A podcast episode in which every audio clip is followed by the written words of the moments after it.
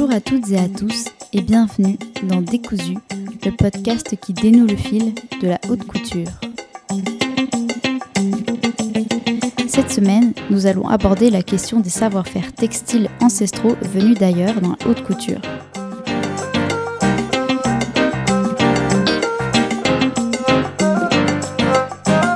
Et il s'agit d'un épisode spécial puisqu'aujourd'hui, j'ai le plaisir d'interviewer Ali Rakib, le fondateur de l'entreprise sociale et solidaire For Weavers.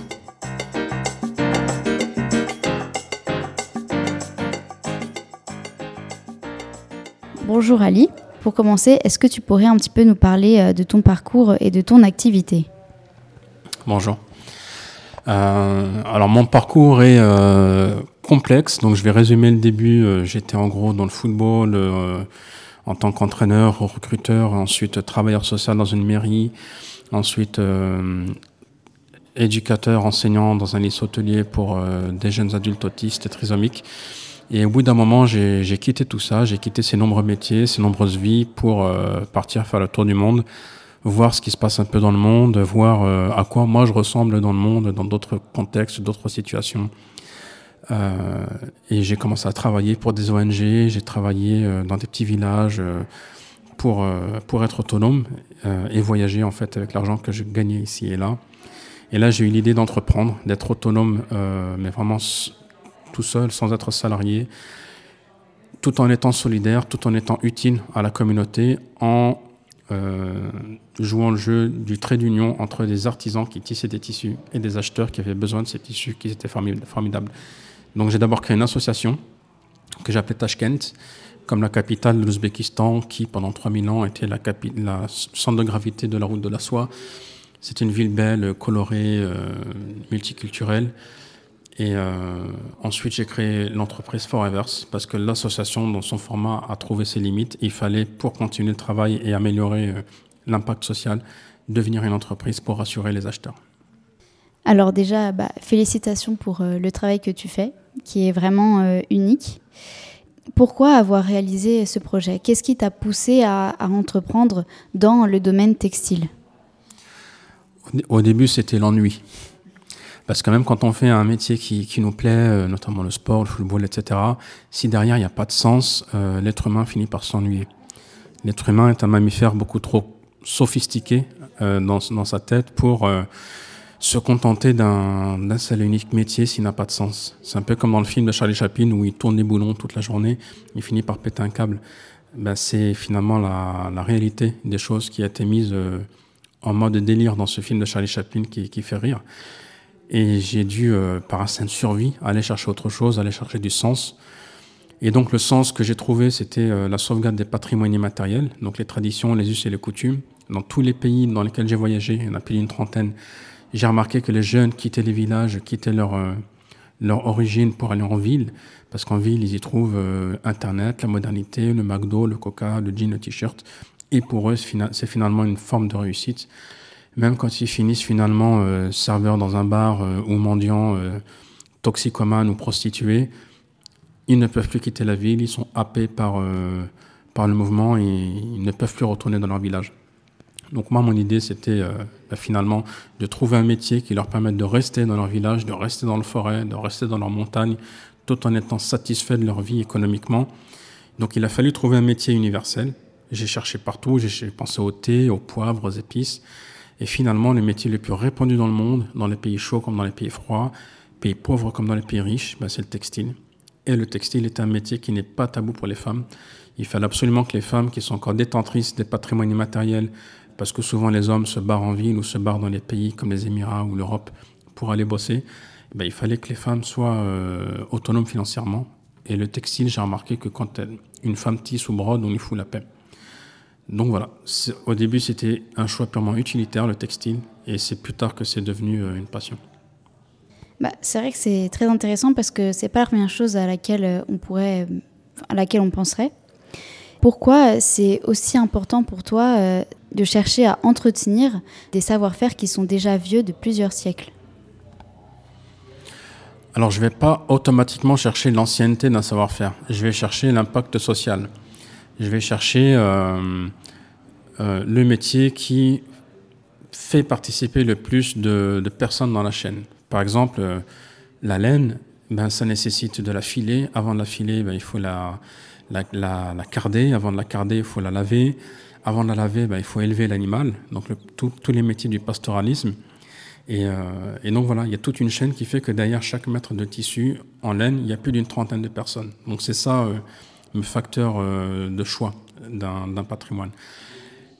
Et ensuite, l'ancienneté de fait, elle, est, logique dans le sens où un savoir-faire qui fonctionne, un savoir-faire qui fait vivre toute une communauté est un savoir-faire qui perdure. Après, il y a aussi des patrimoines qui naturellement vont s'éteindre et ça, je ne vais pas non plus forcer les choses pour les, forcer à rester vivants. Autrefois, on avait euh, la tradition dans l'Est de la France du sabot, donc la grosse chaussure en bois qui pèse 3 kilos. Aujourd'hui, on a un savoir-faire au niveau du cuir, donc c'est une extinction naturelle.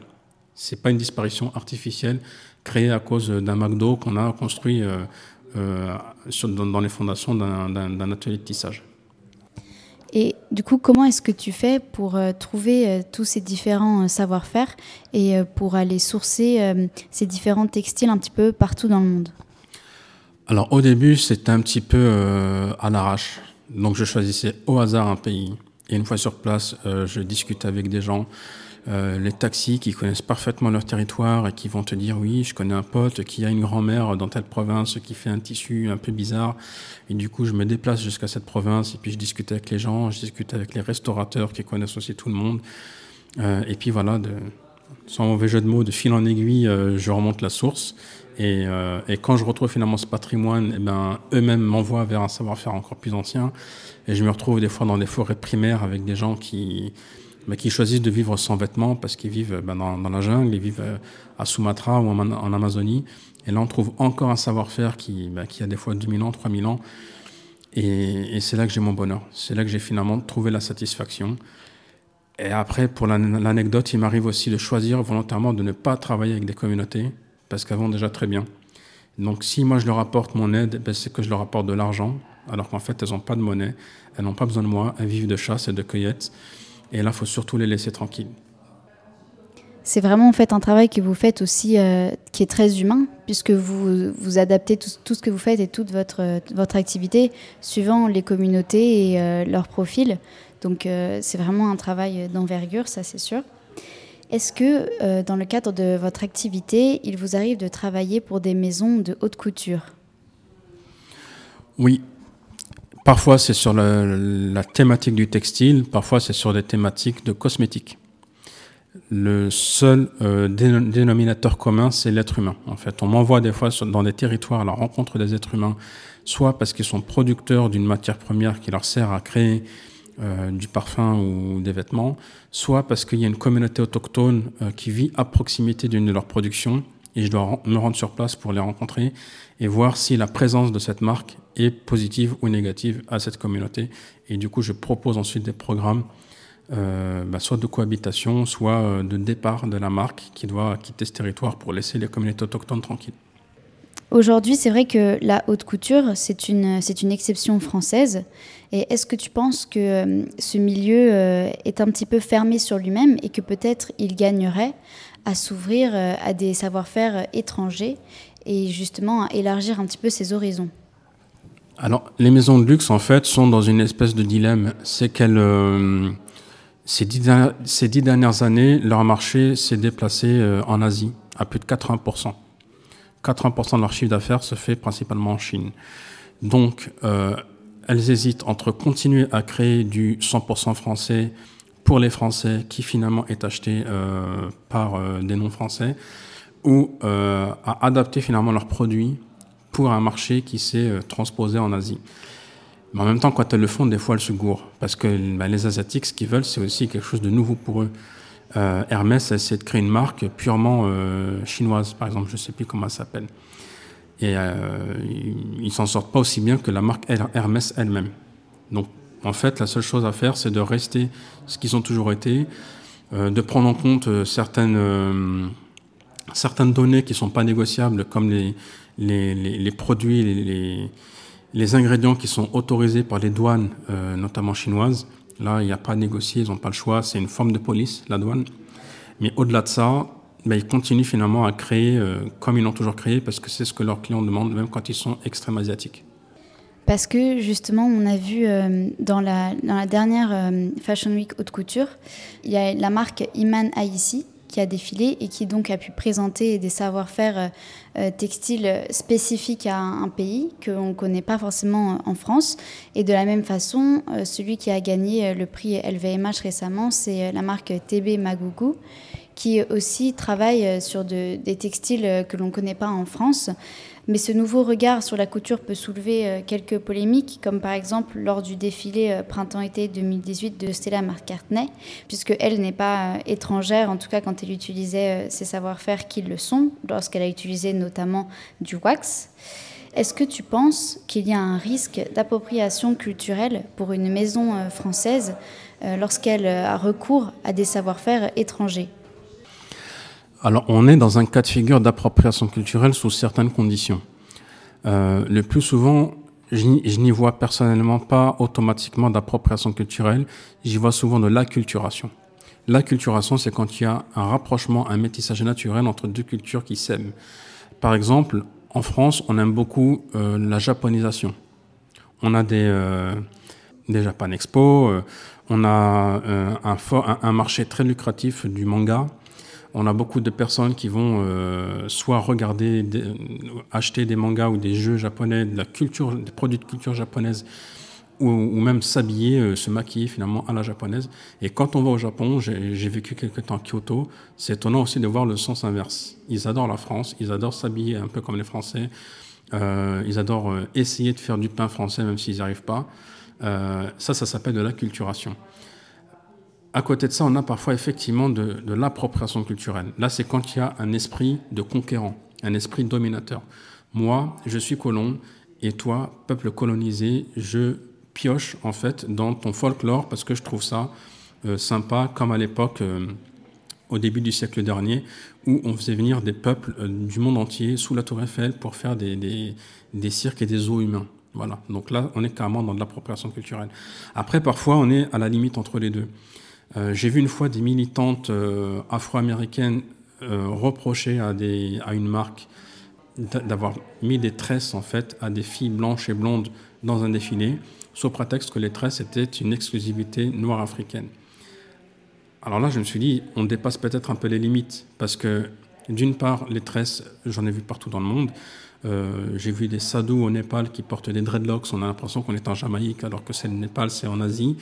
Euh, la tresse, c'est vraiment la chose que toutes les femmes de la planète se font.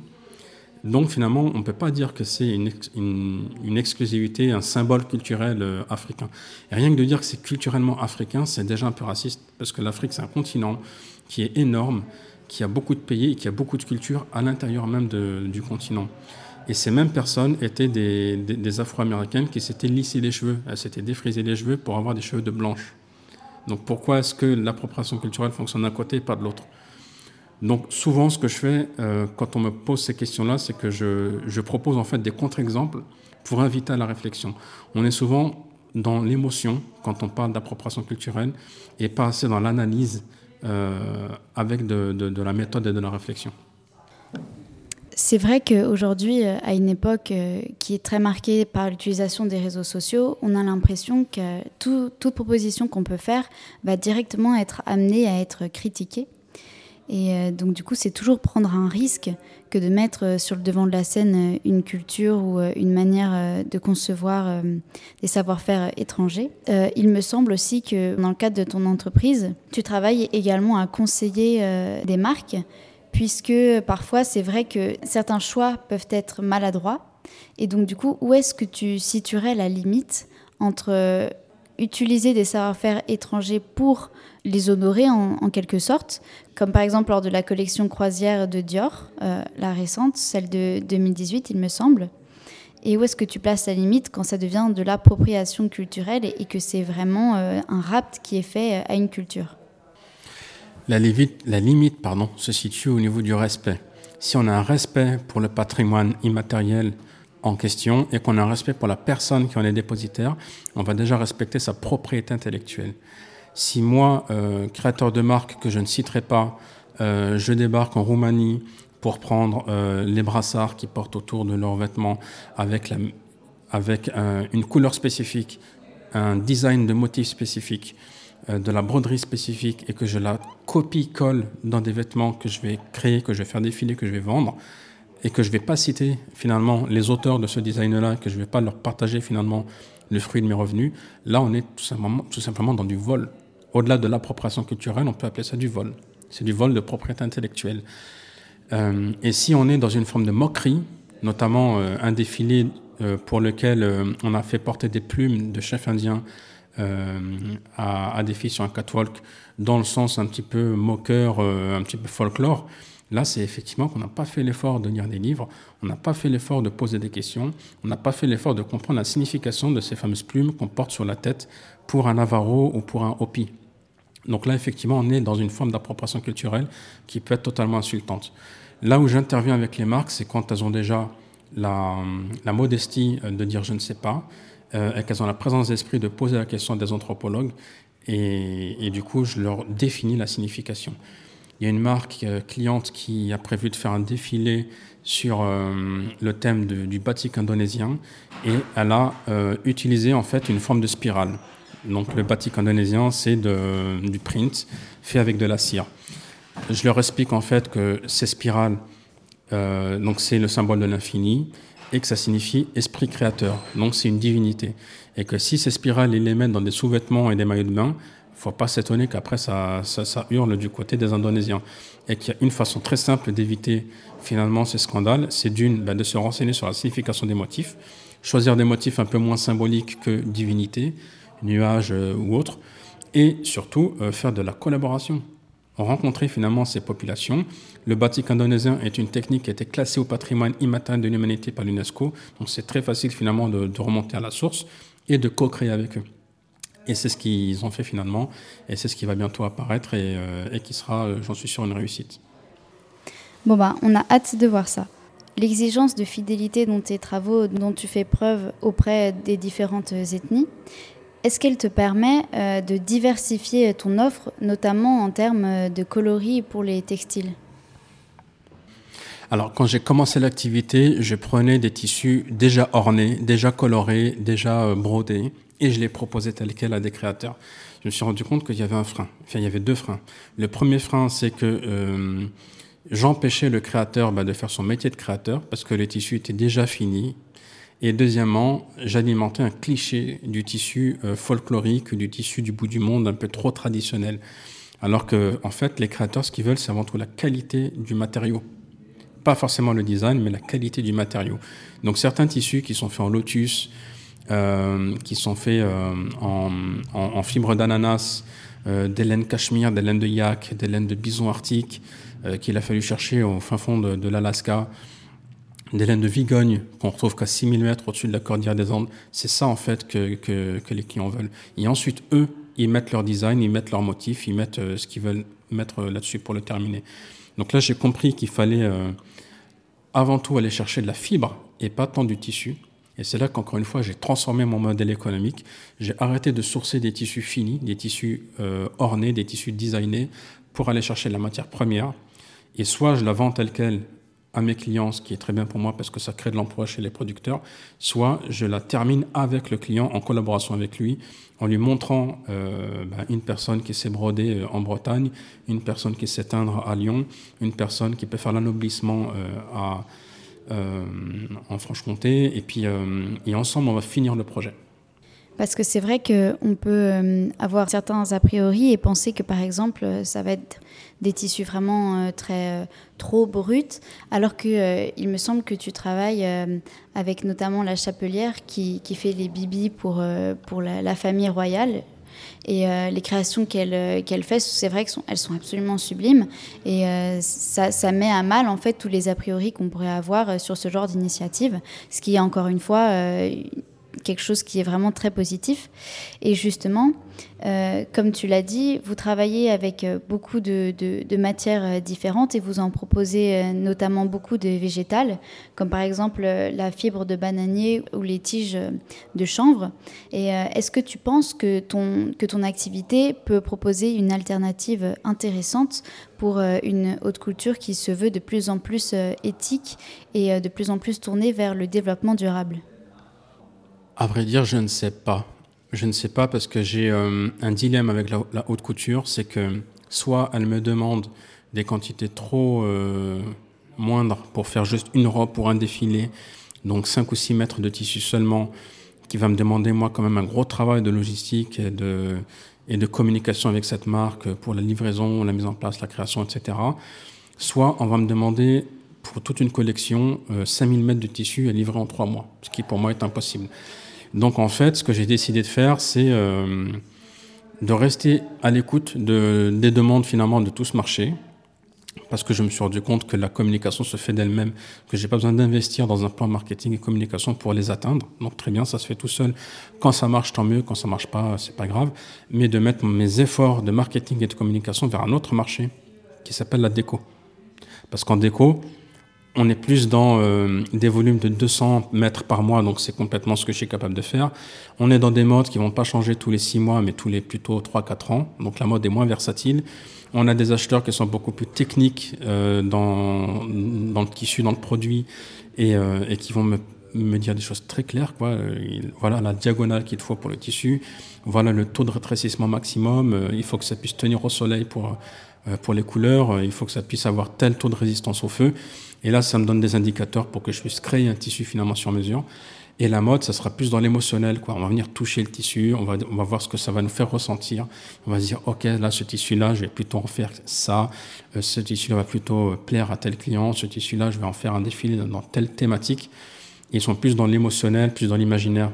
Donc, euh, pour sécuriser encore une fois mon modèle économique, j'ai rien trouvé d'autre que de diversifier mon offre et de m'éloigner un petit peu de la haute couture. Du coup, même si c'est vrai que dans ton activité, tu touches euh, un petit peu à plein de secteurs différents, quel est, selon toi, aujourd'hui, euh, le rôle de la haute couture? Si, euh, si elle en a un, en tout cas J'ai envie de dire que la haute couture aurait pour rôle d'être l'avant de la locomotive. Souvent, euh, les marques, en fait, quand on regarde un peu l'histoire de la haute couture, les marques secondaires, les marques avec lesquelles euh, toi, moi, tout le monde s'habille, sont des marques qui vont suivre le mouvement qui va être initié par la haute couture. Et aujourd'hui, on est conscient euh, qu'il faut penser à long terme, qu'il faut penser durable, qu'il faut penser à nos futurs petits-enfants qui sont même pas encore nés. Et donc, il faut être proactif, il faut anticiper, il faut calculer à l'avance. Et donc, tant qu'on reste entre petites marques, entre petits producteurs, finalement, on n'a pas trop de chance de, on n'a pas trop de chance de voir un avenir se dessiner.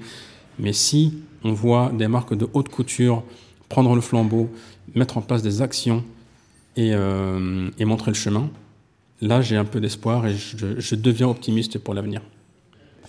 Et dernière question, euh, pour les jeunes, euh, les jeunes générations qui s'intéressent euh, à la création textile et notamment à la haute couture, par exemple pour une jeune marque qui voudrait se lancer et qui, qui, aurait dans ses valeurs des problématiques que tu défends, est-ce qu'elle peut rentrer en contact avec ton activité et par exemple commander des textiles ou travailler avec toi ou c'est trop compliqué, il faut que ce soit déjà une entreprise qui soit bien, bien implantée pour pouvoir aborder ce genre de questions? Alors, il euh, faut d'abord savoir que Forever, c'est une entreprise à visée sociale. Donc, il y a d'abord eu un projet social qui a fait naître un, système d'entreprise. Donc, le projet social, lui, n'a pas changé. Il faut créer de l'emploi pour sauvegarder les patrimoines immatériels. Donc, oui, bien sûr qu'il y aura toujours de quoi faire, même avec une marque qui se lance, même avec des étudiants qui ont euh, très peu de budget. Il y a toujours des solutions. Souvent, ce que je propose, c'est de faire des prototypes donc investir un minimum, même si de mon côté je fais aussi de gros efforts sur la marge, mais au moins pour un prototype plutôt que de faire une collection. Et le prototype est ensuite exposé ou, montré à des potentiels acheteurs. Et une fois que la commande est passée, avec, euh, euh, avec l'avance qui sera payée par le client, ça permettra d'acheter la matière première. Donc ceux qui se sont lancés dans ce schéma, finalement, réussissent et reviennent à moi avec plutôt euh, deux, trois prototypes et ensuite reviennent à moi avec une collection. Donc ça, c'est le schéma purement euh, mercantile, purement économique. Après, ce que j'ai envie de dire, c'est que euh, une entreprise qui vient de se lancer, c'est avant tout une entreprise. Donc, comme si on se lance dans une boulangerie, on se lance dans, une entreprise, peu importe laquelle, à partir du moment où on estime qu'on est une entreprise, c'est qu'on estime qu'on se donne du respect à soi-même, qu'on donne du respect à ses clients et qu'on donne du respect à nos matériaux, à notre matière première. J'ai souvent remarqué malheureusement que les créateurs, mais qu'ils soient jeunes, débutants ou grands expérimentés, que dans la dispersion en des coûts de leur produit final, les tissus avaient une partie infime. Ils vont mettre des milliers dans la direction artistique, ils vont mettre des milliers d'euros dans euh, le, packaging, dans le merchandising, dans le site internet, dans tout ce qui finalement montre la marque, parce qu'ils ont envie de réaliser un fantasme. Ils ont envie de se rassurer en se disant j'ai une entreprise.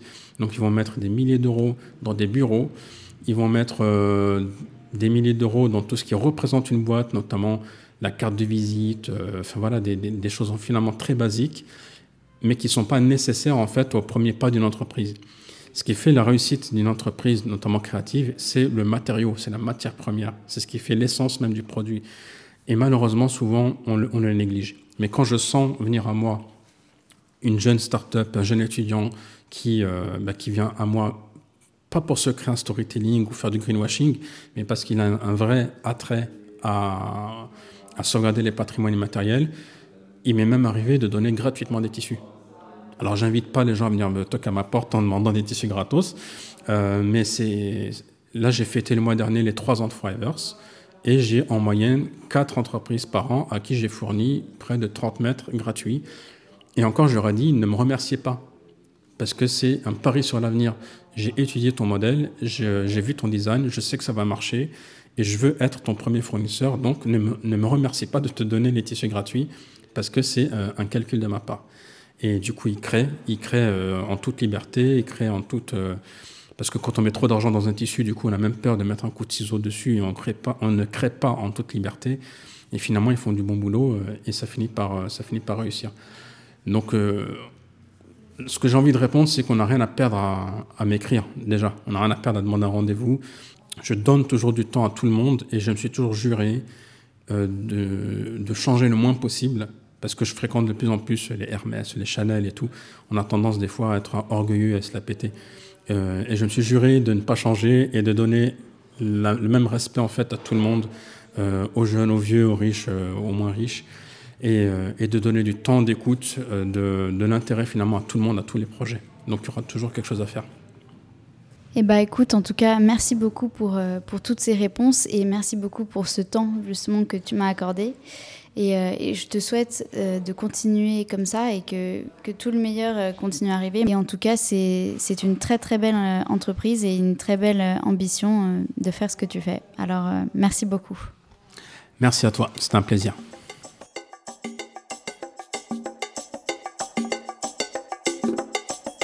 Merci à toutes et à tous d'avoir suivi ce nouvel épisode de Décousu, le podcast qui dénoue le fil de la haute couture.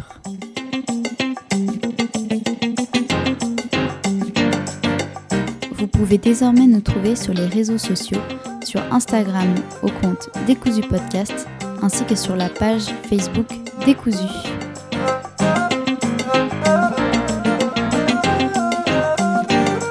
A très bientôt dans un nouvel épisode et bonne journée à tous